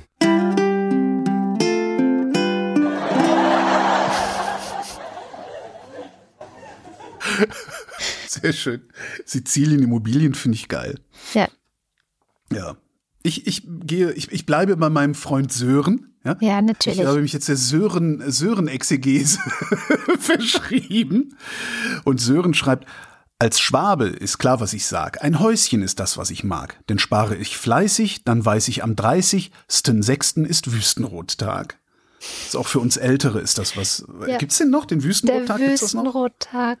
Weiß ich nicht. Das ist der sechste. Das war irgendein, irgendein ein, ein, ein, ja, psychologisch ja, wichtiges Datum oder ein, ein, ja, das war irgendwas. Da ging es also Wüstenrot war eine Bausparkasse oder ist genau. eine Bausparkasse und irgend, am 30.06. war dann irgendwie so ein Stichtag. Für, genau der der Fuchs.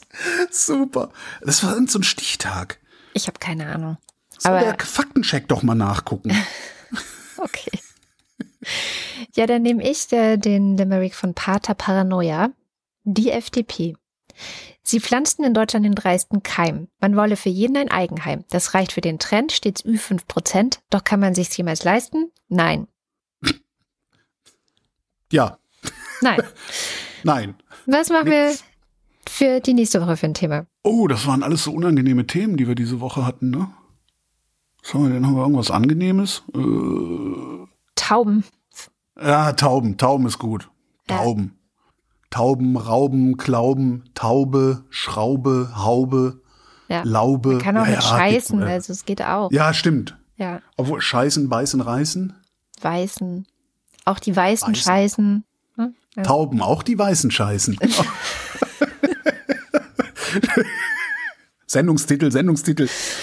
Ähm. Dann kommen wir zur guten Nachricht. Die hast du jetzt nämlich mit deiner tollen Überleitung ein bisschen Ach, verdammt. beiseite geleitet. Na, wir können ja danach nochmal über den Limerick für nächste Woche diskutieren. Nee. Was? Nee? Nö, wieso? Wir sind doch Dann schon beim Tauben, oder nicht? Weil Tauben jetzt. Ach so, ja, Tauben. aber vielleicht kommt jetzt aus der guten Nachricht noch so, das nee. Knallerthema. Nee, glaube ich nicht. Also die, die HörerInnen haben mir wieder die gute Nachricht zugespielt. Ähm, wieder aus dem Bereich der Krebsforschung. Und zwar gibt es ein Medikament, das halbiert die Gefahr, an einer bestimmten Art Lungenkrebs zu sterben. Und zwar Gott sei Dank an der Art, die am häufigsten ist. Ja, also hm. nicht so, ah ja, ein Prozent der Menschen haben den oder so, sondern nee, die häufigste. Das äh, hat jetzt AstraZeneca vorgestellt, ähm, die das Medikament produzieren. Hast du noch die Aktien? Äh, AstraZeneca habe ich Astra? Ja, ich glaube ja, ja. ja gut für dich. Äh, haben sie präsentiert am Sonntag. Ähm, klinische Studie, 680 Menschen aus über 20 Ländern, die mit Lungenkrebs in einem frühen Stadium ähm, teilgenommen mhm. haben. Alle hatten bereits eine OP hinter sich, wo der Tumor entfernt worden war. Und dann bekam eben die eine Hälfte jeden Tag dieses Medikament und die andere Hälfte ein Placebo. Rausgekommen ist 51 Prozent Risikoreduktion, also zu sterben, im Vergleich zu Vergleichsgruppe. Ähm, was ein ziemlich guter Wert ist, in Zahlen oder in konkreten Zahlen heißt es, das ist ja bei Krebs mal so, wie viele leben nach fünf Jahren noch. Und das war bei der Gruppe mit Medikament waren noch 88 Prozent der Leute am Leben und von der Vergleichsgruppe waren es noch 78 Prozent was auch eine hm. gute Nachricht ist. Also auch der Vergleichsgruppe geht es jetzt nicht, weil ich dachte so, oh Gott, oh Gott, wie kann man das moralisch rechtfertigen, den anderen nur ein Placebo zu geben?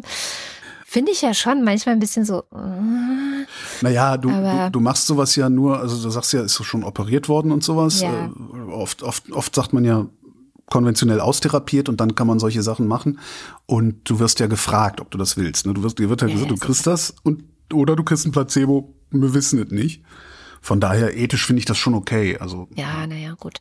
Ist halt persönlich ist es immer scheiße, aber äh, gesamtethisch finde ich das gut. Und über, ich glaube, über das Limerick-Thema müssen wir deswegen jetzt. Nee, müssen wir nicht. Nee. AstraZeneca, seit ich die gekauft habe, übrigens plus 36 Prozent. Ja, siehst du. Dummerweise habe ich nur zwei. Ah, naja. ja, ja, naja. Warst du vorsichtig gewesen? Ja, ich habe von, von den ganzen geilen Aktien habe ich ganz, ganz wenige nur. Das ja. ist irgendwie voll ärgerlich, aber hätte man ja vorher auch nicht wissen können. Kommen wir zum Börsenticker, wenn wir schon darüber sprechen. Ah, die Überleitung hätte ich auch besser machen können, ne? Hm, hätte, hätte. Ah ja. Ich bin, ich bin einfach nicht so ein Überleitungsgenie wie du. Genau, goldene Brücken, goldene Moderationsbrücken bauen. Nee. Das haben wir beim öffentlich-rechtlichen Rundfunk gelernt. Sehr schön. Witzigerweise äh, ist der Typ, äh, von dem ich den Begriff goldene Moderationsbrücke habe, ein ehemaliger Moderatorenkollege von mir, äh, ist gerade einer der Kandidaten für äh, die Intendanz des Rundfunk Berlin-Brandenburg. Ach. Auch ganz lustig. Bin mal gespannt, ob es wird. Ich würde es ich würd's ihm wünschen und dem RBB würde ich das auch wünschen, ähm, weil ich glaube, der weiß, was er tut. Ja. Na gut. Dann zurück zum Börsenticker. Ja. Äh, Montag. Wall Street schaltet einen Gang zurück. Dienstag. Zinsunsicherheit dämpft die Wall Street. Mittwoch. Wall Street hält sich gut. Donnerstag. Leichen pflastern das Parkett. Freitag. DAX kommt nicht vom Fleck. Oh. Das mit den Leichen war, weil Feiertag war gestern. Weil frohen Leichentag war. Irgendwo anders war zumindest Feiertag. Der Gott der Christen hat den Bayern einen Feiertag geschenkt. Aber ich glaube, in anderen Bundesländern auch. Es ist ein katholischer Feiertag. Also alle ja, halt in den in Ersatzbayern halt irgendwie. In den anderen bayerischen Bundesländern. Dann kommen wir zum Faktencheck. Heute wieder mit Nandor Hulverscheid. Hallo Nandor. Ja, hallo. Was hast du denn in den vergangenen drei Stunden noch finden können, was du gerne ergänzen oder auch korrigieren würdest? Ja, das sind ein paar Sachen. Es war ja eine sehr breite Sendung heute und haha, goldene Moderationsbrücke, Dinge breiter zu machen. Darüber hattet ihr gesprochen oder ihr hattet darüber berichtet, dass es eine These gibt, dass die Russen vielleicht den Dnipro breiter machen wollten, indem sie da den Damm sprengen, damit die Ukraine eben nicht möglicherweise über diesen Fluss hinweg eine Offensive führen kann. Und ich würde da selbst, glaube ich, nicht mit Historikern oder Analysten diskutieren wollen, aber möchte da ergänzen, dass ich viele Kommentare von Experten gelesen habe, die das ziemlich in Frage stellen, denn erstens ist es wohl unwahrscheinlich, dass die ukrainische Armee überhaupt eine bedeutende Offensive da versuchen würde, denn das ist noch gefährlicher und logistisch schwieriger als über das offene Terrain weiter östlich, wo man ja auch schon exponiert ist. Dann wäre man ja zusätzlich noch auf dem Wasser in Booten und so weiter. Und äh, zweitens schätzt der ukrainische Wasserkraftwerksbetreiber, dass nach Abfluss dieses aufgestauten Wassers aus dem Reservoir die Breite des, des Gewässers, also des Dnepros, massiv abnehmen wird. Und zwar von etwa 3,5 Kilometern auf nur etwas mehr als ein Kilometer. Denn dieses ganze Reservoir ist halt extrem lang gestreckt von Saporischia runter bis fast Kherson. Äh, das heißt, da gibt es nur einen kleinen Streifen, der quasi unterhalb dieses Reservoirs lag. Das heißt, wenn das Wasser einmal weg ist, dann wird das Ganze zusammenschrumpfen. Ich habe auf Twitter auch ähm, zwei alte Karten gesehen aus den 50er Jahren. Die hatte da jemand rausgesucht, wo der alte Flussverlauf erkennbar ist. Das fand ich ganz interessant. Das ist in den Shownotes, wer das sich mal angucken möchte. Mhm. Dann hattest du zu Holger, wie ich finde, ganz richtig gesagt, dass die ukrainische Offensive jetzt auch wirklich gestartet ist und derzeit läuft. Und dazu wollte ich ergänzen, dass äh, ich heute erstmals bei zuverlässigen Accounts auch Bilder von beschädigten westlichen Fahrzeug, Fahrzeugen gesehen habe, zum Beispiel ein deutscher Leopard 2 oder mehrere amerikanische Bradleys. Und das sagt erstmal nichts über Erfolg oder Misserfolg der Ukraine aus, aber es sind eben genau solche Waffen, mit denen die ukrainischen Reserven für diese Offensive trainiert haben in den vergangenen Monaten. Das ist also ein sicher sicheres Zeichen dafür, dass jetzt wirklich die Einheiten da auch aktiv sind, die eben genau dafür zurückgehalten wurden. Mhm. Dann muss ich eine Zahl, die du genannt hast, korrigieren. Du hattest gesagt, das Karkowka-Reservoir, das sei so groß gewesen, muss man ja vielleicht sagen, wie neunmal mhm. der Chiemsee. Das stimmt nicht. Also Holger hatte schon gesagt, wow, das ist ja groß, aber mal kurz nachgerechnet, der Chiemsee hat circa 80 Quadratkilometer Fläche und das, äh, der Stausee oder vielmehr dieser Staufluss, äh, der halt äh, hinter dem Damm lag, der hatte eine Fläche von 2150 Quadratkilometern. So, mhm. und das entspricht einem Verhältnis von sogar Eine 1 zu 27. Mhm. Ja. Mhm. Was du aber richtig gesagt hattest, ist, dass der Stausee damit etwas kleiner ist als das Saarland. Okay, immerhin. Immerhin. Ja, ich weiß immerhin. noch gar nicht mehr, wo ich das mit dem Chiemsee her hatte, aber ich habe es mir gleich gemerkt. ja, macht nichts, so konnte ich noch mal ein bisschen rechnen, das mache ich viel zu selten. äh, ja. Damit verlassen wir aber auch die Ukraine. Es geht nach Bulgarien. Da hattet ihr über die äh, Wahlen und diese neue, etwa eher pro-westlich orientierte Koalition gesprochen und dann einen Vergleich mit Israel gezogen, da die da äh, ja die Regierungsspitze rotieren wollen. Und das hatten wir auch als Vorgängerregierung der jetzigen Netanyahu-Regierung in Israel. Dazu wollte ich nur ergänzen, wenn diese Rotationsregierung in Bulgarien so gut funktioniert wie das Kabinett Bennett Lapid in Israel, dann ist das wohl wenig schmeichelhaft, denn diese Regierung hat nicht mal zwei Jahre gehalten. Genau, also vielleicht äh, kann man das also zum Verständnis vergleichen, aber vielleicht äh, hoffen wir, dass es da ein bisschen mehr politische Stabilität gibt, denn das ist ja generell immer nicht so schlecht für Diplomatie und so weiter. Das stimmt. Dann äh, hatte ich einmal rausgesucht, weil ihr äh, über Instandhaltung gesprochen habt von so äh, Wohnungen und äh, ja auch Eigentumshäusern und Olga hatte da gesagt, ja, bei für sein eigenes Haus legen viele, für ihr eigenes Haus legen viele Leute kein Geld zurück, weil sie halt der ja dem Mythos unterliegen, der halt politisch auch vorgebracht wurde, man würde ja mietfrei in dem eigenen Haus wohnen später. Und ich persönlich bin ja kein Hauseigentümer, sondern ich, mich hat einfach mal interessiert, ja, wie viel sollte man denn zurücklegen für so ein eigenes Haus? Und der Immobilienverband schreibt da für ein Haus mit 150 Quadratmetern Wohnfläche, je nach Methode, so 1000 bis 4000 Euro im Jahr, die man da zurücklegen sollte. Das ist ja schon mal eine Stange Geld mhm. über so viele Jahre, wie dann so ein Haus auch halten kann. Sehr gut. Dann ein bisschen Trivia zu dem Thema von Scham, die darüber berichtet hatte, dass im Amazonasgebiet jetzt bei den Feuerbrigaden, die sich da um Feuerschutz oder Prävention kümmern, weil sie da auch ausgeführt hatte, dass da bisher halt kaum Frauen vertreten waren. Habe ich nochmal kurz nachgeschaut, ähm, wie das denn in Deutschland eigentlich aussieht. Ähm, wir haben ja auch mehrheitlich freiwillige Feuerwehren und da liegt der Frauenanteil wohl bei rund 10 Prozent laut Feuerwehrverband und in den Berufs- und Werksfeuerwehren, äh, wo man eben dafür bezahlt wird, ist der Anteil nochmal deutlich niedriger. Mhm wir haben natürlich andere Probleme wahrscheinlich, nämlich mit wie welcoming ist es quasi als Frau bei der Feuerwehr zu sein, die vielleicht auch ein bisschen ja, männliche Tradition hat in vielerlei Hinsicht. Genau, ich dachte, das ist nur interessant mal zu erwähnen, so als Vergleich. Wir sind da nicht unbedingt paritätisch bei uns. Dann das Thema äh, Roulette geht weiter. Hattet ihr gesprochen über die ja leider ähm, etwas deprimierende EU-Asylrechts- bzw. ja Grenzschutzreform? Und da finde ich erstmal spannend, dass es keine EU-Liste sicherer Herkunftsstaaten gibt. Das hat mich überrascht. Ich hatte gedacht, wenn ich danach suche, finde ich eine und kann sie einfach verlesen. Es gibt aber tatsächlich keine. Es gab 2015 mal einen Vorschlag der Kommission dazu, der zurückgezogen wurde. Deswegen kann man nur halt nehmen, was einzelne Staaten ja als sichere Herkunftsstaaten definieren. In Deutschland sind das aktuell alle 27 EU-Staaten plus Albanien, Bosnien und Herzegowina, Ghana, Kosovo, Mazedonien, Montenegro, Senegal und Serbien. Und äh, da ist die Türkei nicht dabei. Mhm. Und das ist auch laut so einer zusammenfassenden Analyse, die ich gefunden habe, bei äh, nur sehr, sehr wenigen Staaten tatsächlich aktuell der Fall, dass sie die Türkei als sicheres Drittland definieren. Und das wäre ja so ein Punkt, der besonders äh, wichtig ist, auch jetzt im mhm. Zuge der Reform, wie die Türkei da eingestuft wird. Dann äh, kommen wir jetzt langsam zum Schluss. Noch drei Themen sind übrig. Zunächst einmal hattet ihr euch über das Taubenproblem in Berlin unterhalten. Mhm. Und da muss ich euch korrigieren. Es gibt, oder ich weiß gar nicht, ihr hattet das als Frage formuliert, glaube ich. Also es gab schon mal so einen Taubenschlag in Berlin, zumindest seit 2000 10, auch so ein mit Gipseier-Konzept und so, dass sie sich also nicht mehr so stark vermehren und so weiter. Da habe ich eine Pressemitteilung aus dem Bezirk Reinickendorf gefunden von 2010. Und es gab da wohl dann auch noch in den Jahren danach äh, durchaus auch noch mehr Initiative. Also ich habe so eine Webseite gefunden zum Taubenmanagement, aber ich war zu faul, die jetzt ganz durchzulesen. Genau. Aber es scheint mir tatsächlich so zu sein, dass das sehr viel aus so privater und Tierschutzinitiative kommt und weniger mhm. von Seiten der äh, Stadt Berlin. Ja, äh, wenn es einen Taubenschlag gibt, ist das auch für Berlin nicht so viel. Nein, tatsächlich nicht. Dann Thema Wüstenrottag. Äh, das hätte oh. ich natürlich vorhin auch gut beim Thema Immobilien anmerken können, aber äh, es kam halt chronologisch recht spät in der Sendung.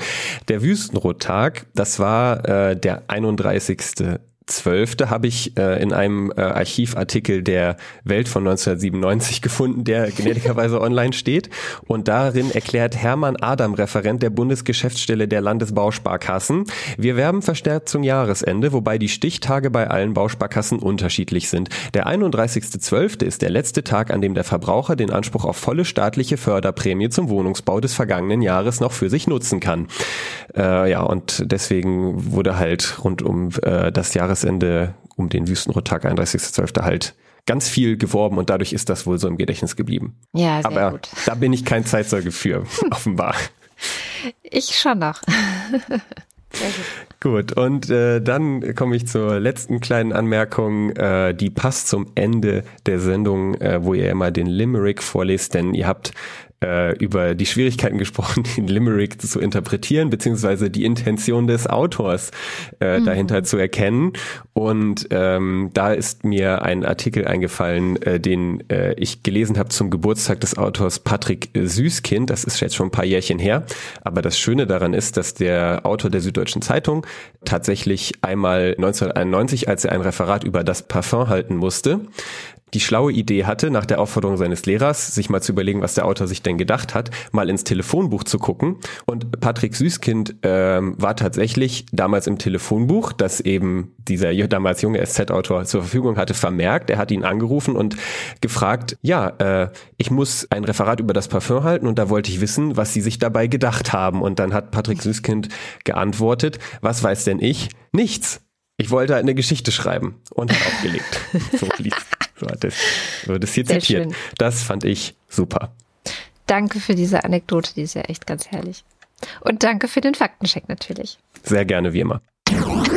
Und wir sind am Ende der Sendung. Und wie immer am Ende der Sendung. Vielen Dank für alle, die die Sendung möglich machen. Das geht über Steady, das geht direkt aufs Konto, das geht inzwischen auch, wenn ihr äh, keinen Bock auf Werbung und auf den Abspann habt, äh, der jetzt gleich kommt, äh, bei Apple Podcasts. Ja, bitte. Und der Abspann, und der Abspann, der geht direkt in euer Ohr. Sehr gut. Bravo, Ja, bravo, ja, Applaus, bravo. Dann fange ich mal an. Dins 1. Alexander Bonsack genießt in Bayern dank Happy Kadaver noch immer das ein oder andere fränkische Kellerbier im Biergarten oder im Bierkeller. Bär Braun. Marc Bremer, Oh je, jetzt muss ich. du lernst doch Ich Italienisch. weiß, aber sprechen kann ich es nicht. Il coccodrillo come fa? No, c'è nessuno che io ne lo sa. Noi ci proviamo ad imitarlo quando si tira giù per riposare. Ciao, ciao, Bella e Bello. Und was heißt das auf Deutsch? Ich tu, ich. Aber du lernst doch Italienisch. Ähm, Ist dir aufgefallen, dass äh, die, die Duolingo-App sagt, man soll äh, alle Sätze, die da sind, mitsprechen? ja, ich, ja, es gibt ja auch die Sprechübungen und so, aber ich kann die Sätze, die in der Duolingo-App sind, kann ich auch. okay, ja klar. Deine, Das ja so ein Kuh frisst Rosen. Ja, ja, so. Das ist ja so ein bisschen das Problem mit Duolingo. Die Sätze kann ich. Oliver Delpi, Silke Dietz, Doris wie Doris Day, Erik Fröhlich, David Hasenbeck, Adrian Hauptmann, Stefan Havranek, Katharina Höhl, der Jan. Matthias Johansen, Arndt J. Kästner, Müsli Müsli Miam Miam Miam, Reglu Nilk, Rufus Platus. Volker Racho, Nu sagen Chris und Moni. Jörg Scheckis für mehr Flausch. Gewittergeräusch. Okay, das ist jetzt ein, ähm, eine Reminiszenz an einen Podcast, an dem ich mal beteiligt war, der hieß Not Safe for Work. Schinkenwürfel! There's hope, there's always hope. Wing Commander Lord Flasher zitiert wahllos aus Flughandbüchern. The responsibility to not fly into an ash cloud rests with the commander. Joachim Ullers. Das ist auch so. Entscheiden Sie bitte selbst, ob Sie in dieser Aschewolke fliegen wollen. Das ist, das ist echt geil. Aber ich finde das, also jetzt mal ernsthaft, ich finde das total krass, wie feingranular das geregelt ist. Also, dass, hint, dass, dass überhaupt kein Zweifel aufkommt. Nee.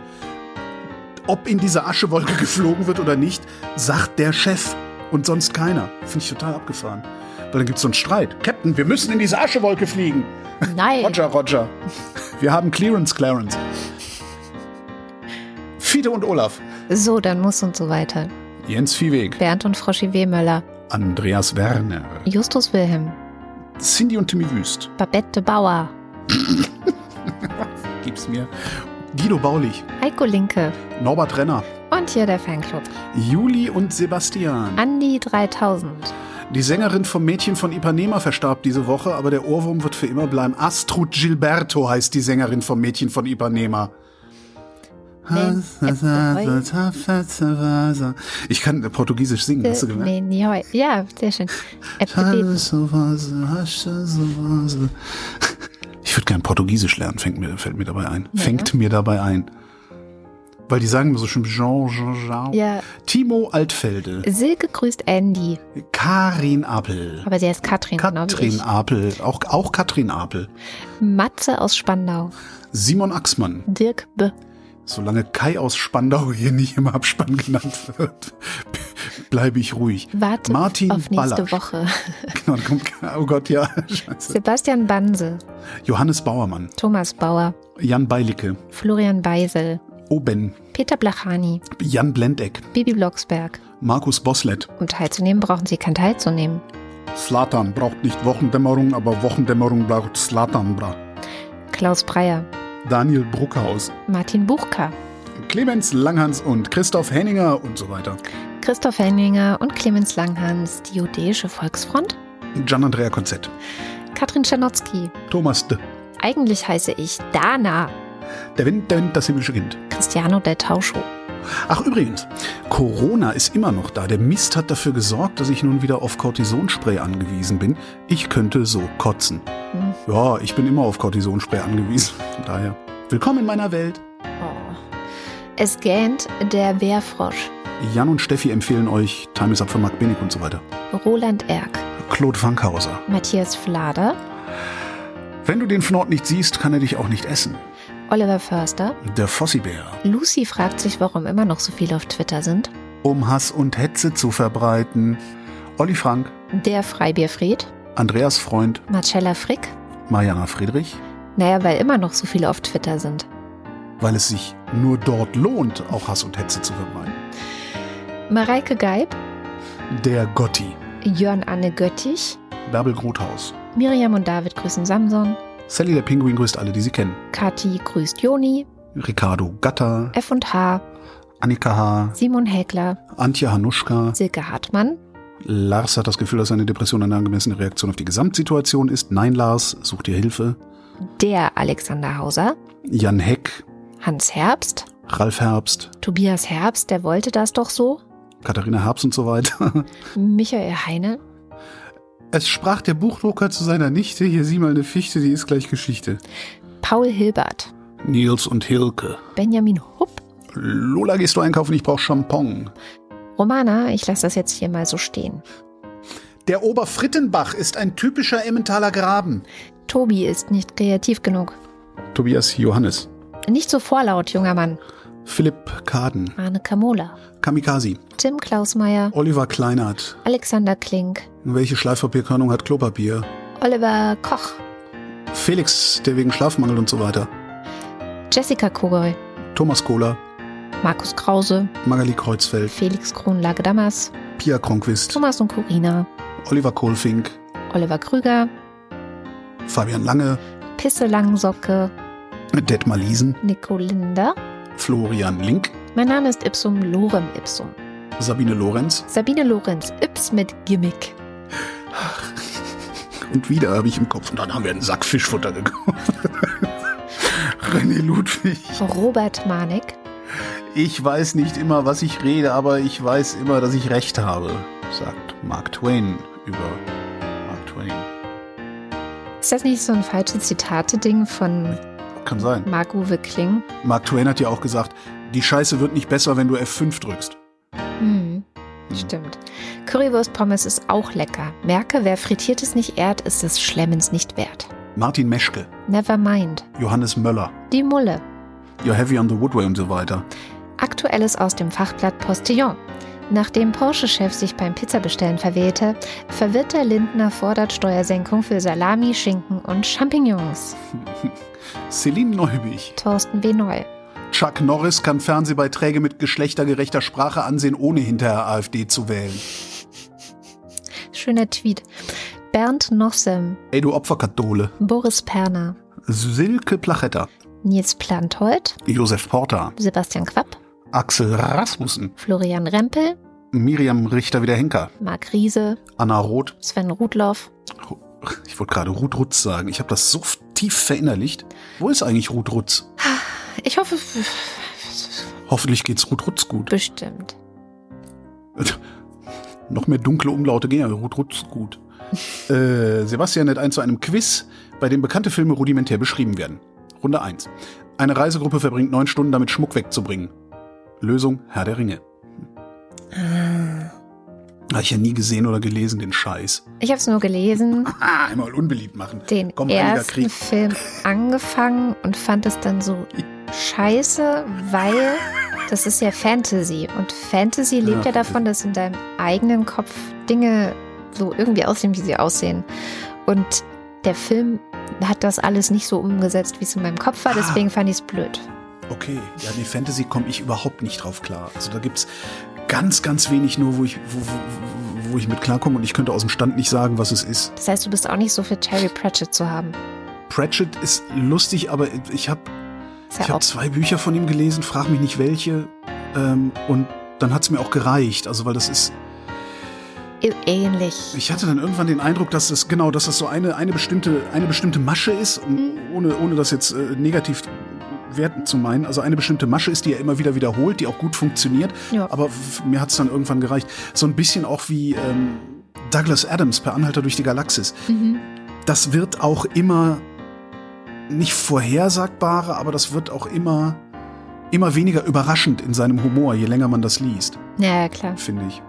Ist halt, ja, aber ja, aber ja. Es ist trotzdem genial. Also. Ja, wobei ich, also gerade bei, bei äh, Adams fand ich den elektrischen Mönch und äh, den langen dunklen Fünf Urte der Seele wesentlich lustiger. Okay, das kannte ich noch gar also, nicht. Also, weil das ist nicht so ein brachialer Humor. Ne? Äh, äh, wieso die Pläne für die Hyperraumumgehungsstraße lagen doch auf Alpha Centauri aus? Ist lustig, aber ist halt echt brachial. Aber dass, dass irgendwie ein Typ in einer Wohnung wohnt, äh, wo er, wenn er die Treppe hoch will, äh, über ein Sofa klettern muss, das sie versucht haben, darauf zu tragen, das sich da aber verkeilt hat und seitdem alle mathematischen Computermodelle daran scheitern, wie das Sofa da wieder rausgeholt werden kann, weil niemand ausrechnen kann, wie es überhaupt dahin kommen konnte, finde ich halt irgendwie lustiger. Also weil das so in seiner Absurdität noch so ein bisschen, äh, äh ja, naja. Ja, wo waren wir? Ähm, ich habe aber auch nicht die leiseste Ahnung. Hier, der Schommi sagt Schommi. Danke. Genau. Der Schommi sagt nämlich Danke. Ja. Jürgen Schäfer. Christian Schmidt. Janine Schöne. Susanne Schulze. Dirk Schumann. Träumeklo und so weiter. Chip, Chip und Chap und so weiter. Markus und Julia sind Fans der Wochendämmerung genau wie Birgit Sobich. Der Kopf ist nicht zum Nicken, sondern zum Denken da. Christian Steffen. Christian Steifen. Blas N. Stein. Pommes Stein. Thomas Stein. Jogi Löw verabschiedet Rotrutz und dankt für Jahre der alliterativen Freude Stein. Sabine Stern. Suse und Martin Stöckert. Günther Stück. Claudia Taschow. Mein Team. Somebody once told me the world's gonna roll me. Moritz Tipp. Äh, Mr. Tipp. Moritz, Moritz Tipp und Mr. Tim. Tim. Mr. Tipp. Äh, Hans freut sich über die Existenz von Andrea und der Wochendämmerung. Alice und Biele. Dahinter dir ein dreiköpfiger AfD und so weiter. Und Anna und Gregor sind hoch erfreut, denn sie sitzen faul im Garten und hören mit Priscilla und Gwyneth Mothworth den Mönchsgrasmücken zu. Mönchsgrasmücken? Mhm. Sebastian und Henry. Martin Unterlechner. Jan van Finkenreue. Henning Feller. Audra Fischer. Jannik Völker. Andreas Waschk. Sommer, Sonne, Sonnenschein, was kann schöner sein? Warum? Smiley. Da geht mir Messer in der Hose auf. Sommer, Sonne, Sonnenschein. Was ist denn das für eine bescheuerte Doppelung? Dass irgendwann ist mal aus Sonne, Strand und Sonnenschein, äh, äh, äh, äh, nee, nicht Sonne, Som Sommer, Strand und Sonnenschein, so. Ist aus irgendeinem Grund ist daraus irgendwann mal Sommer, Sonne, Sonnenschein geworden. Und ich äh, verstehe das seit mindestens einem Jahrzehnt nicht. Sonnenschein ist Sonne. Sommer, Sonne ist Sonnenschein. Was ist das? Das ist sowas von, der kriegt direkt zu viel. Aber danke für die Kohle. Martin Wittmann. Anja und Jan wieder zurück aus Zinnowitz. Christian Schluck, wie man trinkt. Mein Name ist Lose, wird es günstiger, wenn ich gleich mehr nehme? Aber ernsthaft, wer ist damit gekommen mit Sommer, Sonne, Sonnenschein? Das ist doch unsinnig. Keine Ahnung, Hersteller. Tobias von... Wirth. Tobias Wirth war es. Oder Nico Erfurt. Genau. Und Sven Hennissen. Jennifer Herbert. Die ist nicht schuld. Nee. Aber über Matthias Thome, äh, den, den kleinen Kapitän, müssen wir nochmal reden. Anja und Bruno Kirschner. Anja und Georg mit Anna. dem kleinen, sag ich doch. Anna und Georg mit dem kleinen Knusprig. Evelyn Künstler-Wiesmann Familie Felten und ihr Knecht. und Christoph Ziesecke. Vielen herzlichen Dank. Ja, vielen, vielen Dank. Ich lebe davon. Es wird immer trauriger. Ich spare auf dem Kastenwagen. Äh, Ich spare. äh, Ich lebe davon. Es wird immer tragischer hier. Tja. Tja, das ist die Ampel, Holger. In einem halben Jahr, in Ampel. einem halben Jahr kommt dann vielen, vielen Dank. Euretwegen muss ich nicht ins Gefängnis. Oder sowas. Wenn du so weitermachst. Das war die Wochendämmerung vom 9. Juni 2023. Wir danken für die Aufmerksamkeit. Tschüss.